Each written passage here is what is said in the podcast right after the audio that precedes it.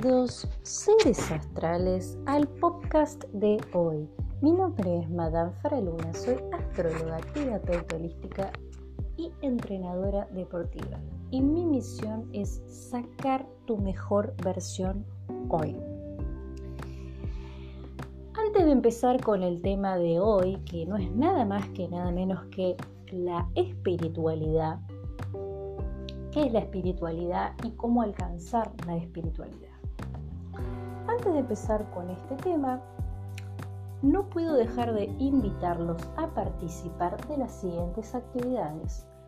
Primera actividad a la que estás ya, ya, ya, ya invitado a participar es a la terapia grupal que se hace todos los viernes a las 4 de la tarde hablemos de nuestra luna, donde vamos a trabajar nuestro signo lunar y nuestras emociones. Vamos a aprender a direccionar nuestra energía lunar. Actividad terapéutica totalmente gratuita. Segunda invitación que les voy a hacer, los voy a invitar a participar en el taller El Camino a Marte. Este taller está dirigido o está preparado para aficionados de la astrología y personas que tengan una leve introducción y conocimiento previo de la astrología. Esta actividad va a contar con certificado de asistencia, va a ser arancelada y la modalidad es totalmente a distancia.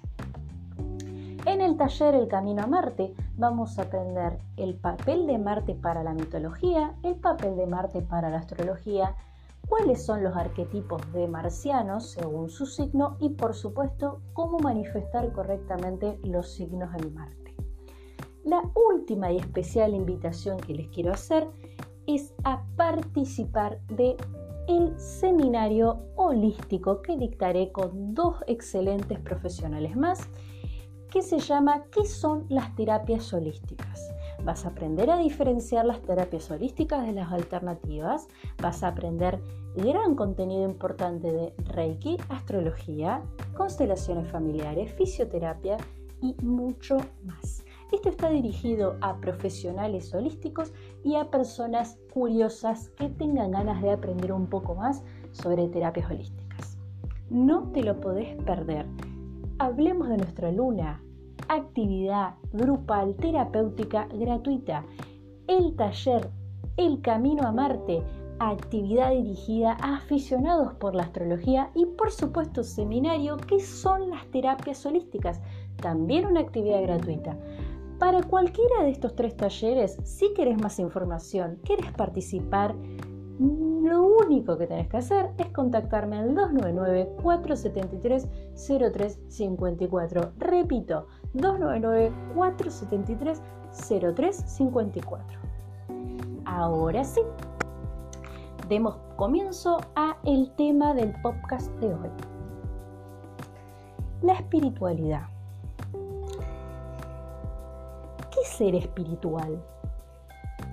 Ser espiritual es meditar, ser espiritual es ir a la iglesia los domingos, ser espiritual es prender una vela, ser espiritual es conectar con nuestro centro, ser espiritual es no ser violentos.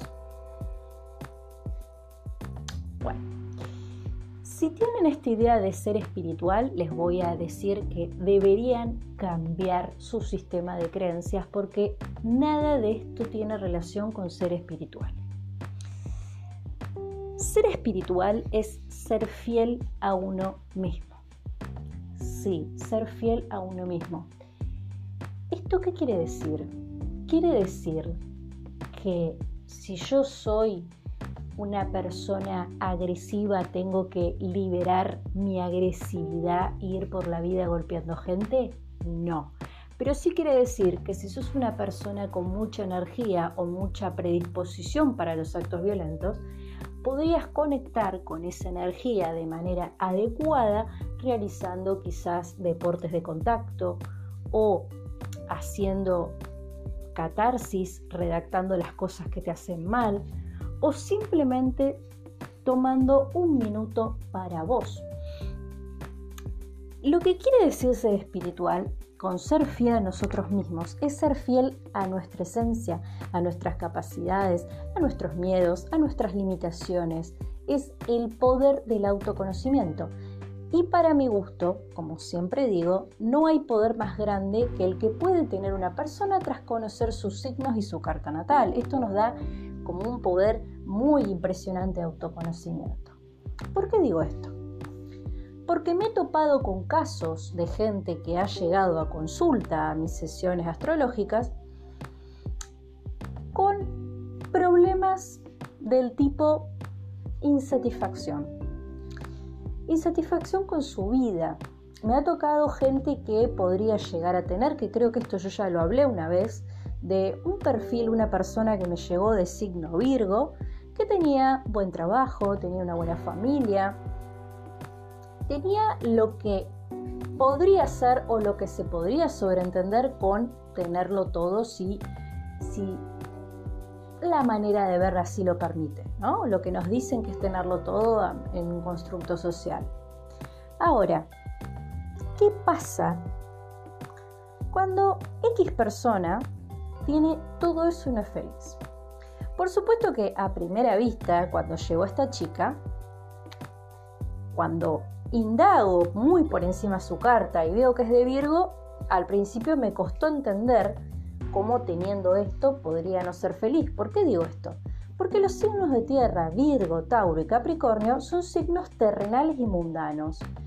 Y sabemos que si algo que los realiza como seres humanos es tener un buen trabajo y un hogar. Son dos cosas que a los signos de tierra realmente los realiza como seres humanos. ¿Para qué le pasaba a esta chica que no estaba feliz? Sucedía que esta chica tenía la luna en Leo y tenía muchísimos planetas de su carta natal en signos de fuego. ¿Qué quiere la luna de Leo?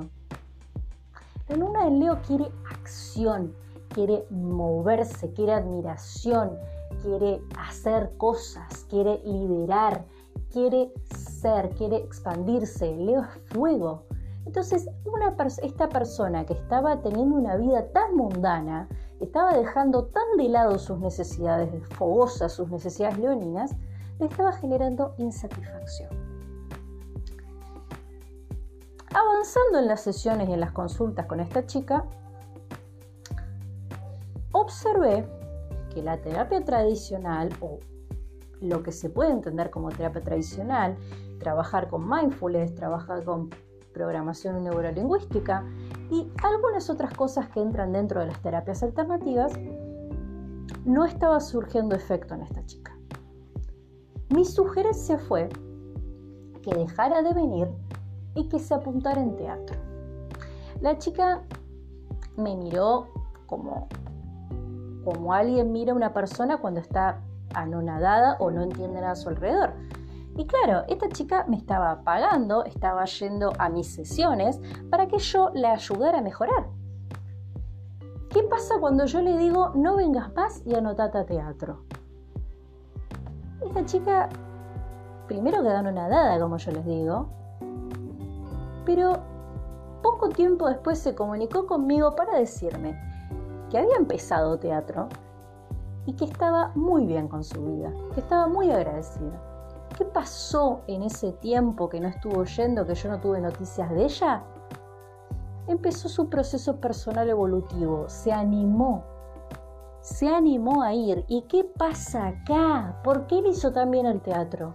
Porque esta persona tiene luna en Leo y la luna en Leo, aparte de liberar y exponerse, tiene que ver con lo dramático, con hacerse ver. Entonces, por supuesto que a esta chica el teatro le vino espectacular. ¿Por qué cuento esto? Porque, volviendo al tema, si yo no sé cuáles son mis energías portadoras y si no sé cómo direccionarlas, esto me puede generar una gran insatisfacción. Y aparte no nos olvidemos que las energías zodiacales son energías y que como vibramos atraemos. Si nuestro campo áurico está débil, si estamos vibrando mal, atraemos cosas malas a nuestra vida. O atraemos sistemáticamente las mismas piedras. La misma piedra puede ser el mismo trabajo con un jefe demandante, puede ser la misma relación tóxica, puede ser nuestra misma capacidad de auto puede ser nuestra misma capacidad de procrastinación, puede ser la misma piedra 80 veces. Y la misma piedra se viste de diferente forma, pero es la misma piedra. Bien. El primer paso a la espiritualidad, aparte de conocer nuestras energías, porque es, lo, es muy importante, es hacernos cargo de dónde venimos y quiénes somos. ¿Por qué digo esto? Porque de repente ahora, con el boom del holístico, porque estamos experimentando el boom del holístico, que eso tiene cosas buenas, pero también tiene cosas malas. Y es esto de pensar de que todo lo espiritual es lo mismo. Que si hago feng shui, voy a meditación, me hago la carta natal, me voy a hacer reiki celta y de ahí me voy a meditar a un templo budista y después de paso le rezo a todos los ángeles y le agradezco a Dios todo lo que tengo. No, no, no, pará, a ver, pará. Cada cosa tiene atrás su cultura, tiene sus raíces, tiene sus orígenes y tiene sus procedimientos. Ser espiritual no es apuntarse a todos los barcos que hay dando vueltas, porque estamos dejando de lado algo muy importante, el egregor, el sistema de creencias. ¿Qué es un egregor? El egregor es una manifestación energética enorme, es una red energética que creamos las personas. ¿Cómo creamos estos egregores? Ya sean egregores negativos o egregores positivos, los creamos a través de nuestra voluntad, nuestra predisposición energética y por supuesto nuestro sistema de creencias. Entonces, ¿qué sucede si yo, suponiendo que nací en la India, pongamos que soy india y nací en la India y tengo toda mi historia, mis raíces, mi árbol genealógico en la India y tengo todo el inconsciente colectivo de lo que está bien y lo está mal en, según las normas indias y por supuesto el egregor, la energía que hemos generado de manera masiva las personas que vivimos en la India. ¿Qué pasa si yo viajo, no sé, qué pasa si yo viajo a Estados Unidos? Y en Estados Unidos, el egregor espiritual o la creencia espiritual dominante es el catolicismo. Y en algunos lugares donde se respeta todavía las creencias de los nativos americanos de Norteamérica, tienen otro egregor espiritual y tiene ya que ver con los animales de poder que voy a hablar un poquito más adelante. Pero mantenete ahí, mantenete ahí. Vos sos India, tenés creencias y creencias espirituales perdón, y inconscientes y maneras de pensar de la India, ¿bien? Y te vas a Estados Unidos. Vos te vas a Estados Unidos y por ahí querés explorar otra cultura, ¿no? Y ves que en Estados Unidos las personas van mucho a la iglesia o que los actos de milagro curan a la gente. Y ves que una persona te dice, prende una vela, prende una vela, una vela blanca, resale a Dios eh, tres veces, hace la cruz y vas a ver que mañana estás curada. Y vos lo haces esto una, dos, tres, ocho veces y no te da resultado. Y vos decís, ¿qué pasó? ¿Es la posición le hice mal? ¿Qué pasó? Pasó que tu egregor, tu energía, tu vibra, tu paradigma, tu manera de ver las cosas no está en sintonía con la creencia de ese lugar. ¿Por qué no está en sintonía con ese lugar? Porque tus raíces están en la India, no están en Estados Unidos. ¿A qué quiero ir con esto? a que las cosas solamente funcionan cuando estás comprometido con la creencia y por supuesto cuando tenés tu raíz y estás arraigado a ese territorio. Esa es la misma razón por la que yo siempre me planto en contra de la gente que tiene ganas de ir a explorar su lado epifánico y se le ocurre tomar ayahuasca. No les tengo que mostrar papers, no les tengo que mostrar noticias de la cantidad de gente que ha tenido brotes psicóticos por tomar ayahuasca. Y esto, por supuesto, la gente que les quiere vender la experiencia de la ayahuasca no se los va a decir porque obviamente no garpan. Esto se los decir con todas las letras y arriesgándome a que tenga un bombardeo masivo de gente que me esté hablando a favor de la ayahuasca o que venda la ayahuasca o que haga rituales de ayahuasca. La principal función por la que la ayahuasca no te funciona y no te sirve, por más que te vayas con los nativos más experimentados, es que tus raíces están en una sociedad postmodernista, tecnológica, que tiene como sistema hegemónico la medicina a la que le llamamos tradicional. Psicólogos, médicos, enfermeros, medicina tradicional estás acostumbrado a los fármacos, tu cerebro, tu constructo social, tu creencia, tu cuerpo, porque también para tomar ayahuasca tenés que tener una dieta depurativa importante y tenés que estar preparado toda tu vida, porque la ayahuasca viene del Amazonas. Los nativos del Amazonas se preparan toda la vida para tomar ayahuasca. No es que se levantan una mañana y dicen, hoy me voy a tomar ayahuasca el cuerpo lo tienen preparado para tomar ayahuasca, la dieta que comen todos los días es para tomar ayahuasca. Creen en lo que están haciendo y por eso para ellos es tan revelador y tan poderoso. Porque creer es poder. Para las personas que ya están un poco mareadas, retomemos. El tema es que es la espiritualidad. Decimos que ser espiritual, como dije al principio del podcast, consiste en ser fiel a uno mismo y estar conectado con uno mismo. Y parte de estar conectado con uno mismo es tener los pies en las raíces y saber sus orígenes. Una persona que no sabe su origen jamás va a poder estar conectado con su esencia.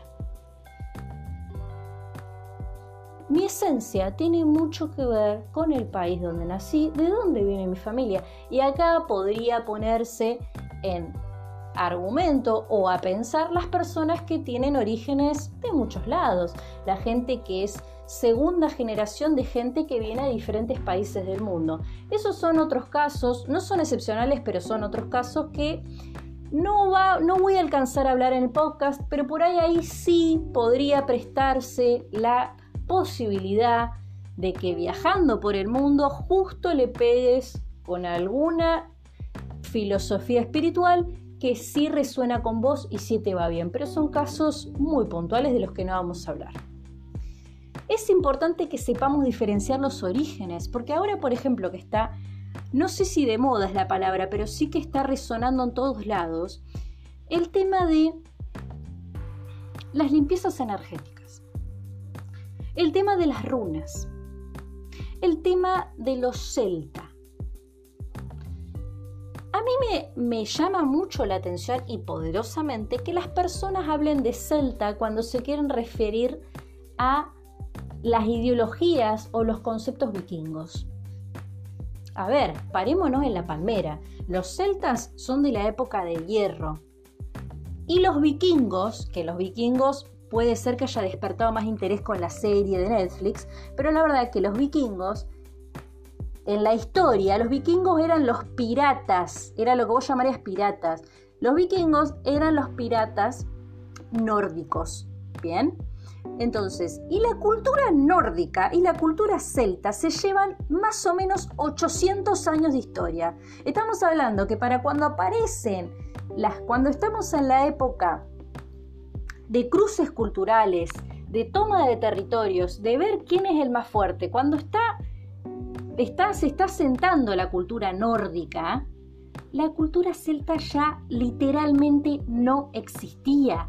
Era la prehistoria. Lo que sucedió es que muchos símbolos celtas y muchísimos accesorios como anillos y pulseras y cosas de estética que eran celtas fueron tomadas por los vikingos, porque no nos olvidemos que los vikingos eran piratas de la época. Un pirata que hace, saquea. Entonces, al saquear, han tenido contacto quizás con reliquias o antigüedades de la cultura celta que les gustaron y las tomaron como propias, que hoy sigue pasando, hay expropiación de la cultura todo el tiempo. Pero no podemos bajo ningún punto de vista confundir la cultura celta con la cultura vikinga, porque aparte, la cultura vikinga tenía una filosofía muy de hacer lo que me satisface lo que quiero y a toda costa. En cambio, la cultura celta estaba muy arraigada a la tierra, a los ciclos de la tierra, a los procesos, al cuidado de los animales. No se discute si hacían sacrificios, porque han hecho sacrificios, pero la cultura celta estaba muy conectada con la Pachamama. No era una cultura guerrera como la cultura vikinga o la cultura nórdica. Son culturas totalmente diferentes. Entonces, el simbolismo de las cosas, las runas por ejemplo, el simbolismo de las cosas que creamos tiene mucho que ver con la intención. Si yo creo un símbolo con intención de amor y lo toma otra persona que es aguerrida o que está en son de la destrucción, por más que se ponga mi símbolo, no le va a hacer efecto, porque la intención es lo que le da poder al símbolo. Por eso, no digo que las runas no funcionen, pero me parece que hay que poner la intención, saber qué representa el símbolo, de qué origen tiene, qué estamos consumiendo. Porque de repente parece que el boom del holismo significa consumir cualquier cosa. Para que algo tenga impacto espiritual, para que algo te sane, tiene que estar resonando con vos, con tus orígenes y con tu historia. La filosofía budista no es la misma que la filosofía nórdica, no es lo mismo que la filosofía nativoamericana de Estados Unidos, no es lo mismo que la filosofía argentina y así hasta pasado mañana. Los nativos americanos que tenemos acá no tenían nada que ver filosóficamente hablando ni con sus costumbres con las de otros lados. Entonces, por más que hagas feng shui, por más que te vayas a tirar las runas, por más que te vayas a tirar el tarot, no vas a conectar con tu ser espiritual porque conectar con el ser espiritual es conectar con uno mismo y sus raíces. Si yo nací en Argentina y me hago feng shui, no me va a funcionar. Si nací en Argentina, porque justamente estoy hablando de Argentina, si nací en Argentina y me pongo a hacer 10 horas de meditación budista, tampoco me va a servir porque no resuena con mi origen y no resuena con mi pensamiento colectivo. ¿Esto quiere decir que no puedas probar estas cosas? Para nada. Pero quiere decir que si uno busca resultados, tiene que buscar algo que resuene con uno. Y casualmente, las cosas cuando resuenan con uno cobran sentido y funcionan. Y funcionan, señores, y funcionan. Entonces, ser espiritual para terminar el podcast es hacer feng shui, meditar 10 horas y apuntarte a todas las clases de meditación. No, vos puedes ser una persona que se enoja dos veces al día, tres si querés. Puedes ser una persona que no hace ninguna de estas cosas y ser espiritual. ¿Por qué? Porque estás siendo fiel a vos mismo. Y cuando algo es para vos, es para vos. No hay mucha vuelta que darles. Cuando algo resuena con vos, es para vos. Acá también podrían preguntarse, todas las cosas en la vida por las que se han esforzado muchísimo, ¿les fueron todas bien? ¿Y no hay cosas que casi sin esfuerzo les va bien? ¿Por qué pasa esto? ¿Es porque estás más preparado psicológicamente? ¿Es porque ¿Ya aprendiste cómo no sobrecargarte y no echarle tantas ganas? No. Es porque eso que te sale bien resuena con vos. Eso que te sale bien es para vos. Y eso que no resuena, eso que te sobrecarga, eso que te quita la energía, el universo te está diciendo que no es para vos. Y cada vez que lo intentes, como cuando los mosquitos, ¿vieron cuando las moscas chocan con el espejo y se van para atrás y van de vuelta al espejo y se van para atrás porque la ventana está cerrada, lo mismo pasa con ustedes. Cada vez que ustedes están haciendo algo que no resuena con ustedes y que no es para ustedes, van a sentirse como los mosquitos, que chocan y rebotan, chocan y rebotan. Y así hasta que aprendan qué es lo que es para ustedes. Veo que me excedió un poco, de tiempo, voy a dejar este podcast acá y antes de finalizar no se olviden de aquellos que quieran participar del taller Hablemos de nuestra luna, perdón, del taller El Camino a Marte y de la terapia grupal Hablemos de nuestra luna o quieren participar del seminario holístico, lo único que tienen que hacer es contactarme al 299-473-0354. Y si quieres saber cómo está el clima astral y quieres enterarte sobre terapias holísticas de manera cotidiana y regular, no dejes de seguirme en Spotify Madame Faraluna, en Facebook Madame Faraluna Astrología y Terapias Holísticas.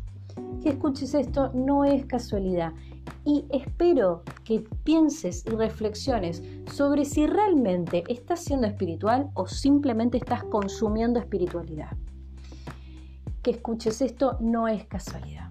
Saludos astrales.